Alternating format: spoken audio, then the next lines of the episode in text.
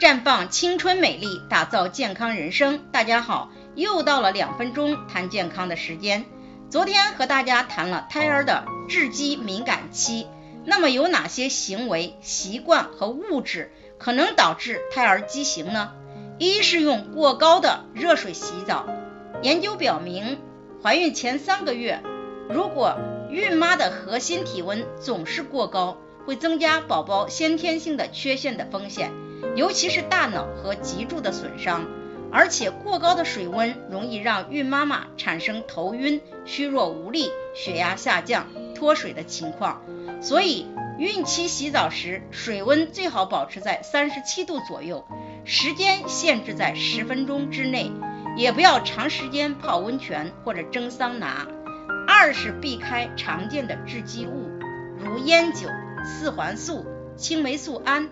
苯巴比妥等药物、铅汞等重金属，这些都可能导致胎儿畸形。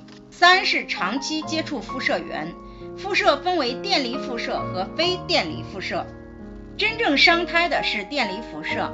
我们常见的家用电器基本上属于对胎儿没有影响的电非电离辐射，基本上都属于对胎儿没有影响的非电离辐射。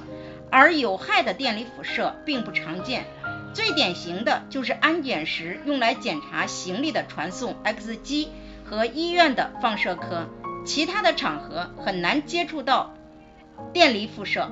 四是孕期的感染，研究证明一些孕期感染，比如水痘、风疹、弓形虫病的感染，会加大胎儿致畸的风险，由此导致先天缺陷。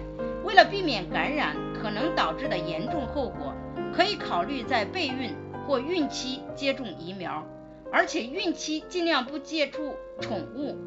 虽然有些基因性的缺陷无法预防，但是孕妈们生活中适当的注意，是可以最大程度降低胎儿畸形率的。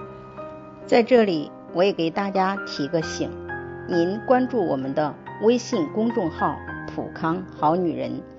普黄浦江的浦康健康的康，普康好女人添加关注后点击健康自测，那么你就可以对自己的身体有一个综合的评判了。